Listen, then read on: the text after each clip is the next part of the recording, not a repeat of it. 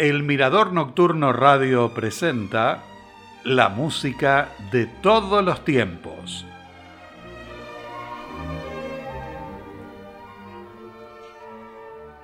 Hola, como todos los martes, les doy la bienvenida al programa. En 1801 y 1802, la progresión de su sordera, que Beethoven se empeñaba en ocultar para proteger su carrera de intérprete, fue tal que el doctor Schmidt le ordenó un retiro campestre en Heiligenstadt, un hermoso paraje con vistas al Danubio y a los Cárpatos. En 1801 compuso la sonata para piano número 14 en do sostenido menor, cuasi una fantasía, opus 27 número 2, popularmente conocida como Claro de Luna. Se trata de una de sus obras más famosas. Fue publicada por Giovanni Cappi en Viena en marzo de 1802 y dedicada a la condesa Giulietta Giucciardi, que era su alumna. Al cabo de algún tiempo, las relaciones entre ellos se convirtieron en un afecto más intenso. En una carta a su amigo de la infancia, Franz Gerhard Wegeler le escribió, Ahora vivo más feliz no podrás nunca figurarte la vida tan sola y triste que he pasado estos últimos tiempos. En cambio, es obra de una cariñosa, de una mágica niña que me quiere y a quien yo amo. En otro párrafo dice, al cabo de dos años, he vuelto a disfrutar de nuevo algunos instantes de felicidad y por primera vez creo que el matrimonio podría hacerme feliz, pero desgraciadamente no es ella de mi posición y no puedo pensar en casarme. A continuación, de Ludwig van Beethoven, la sonata para piano número 14 en do sostenido menor, cuasi una fantasía, opus 27 número 2, en la interpretación de Valentina Lisitsa.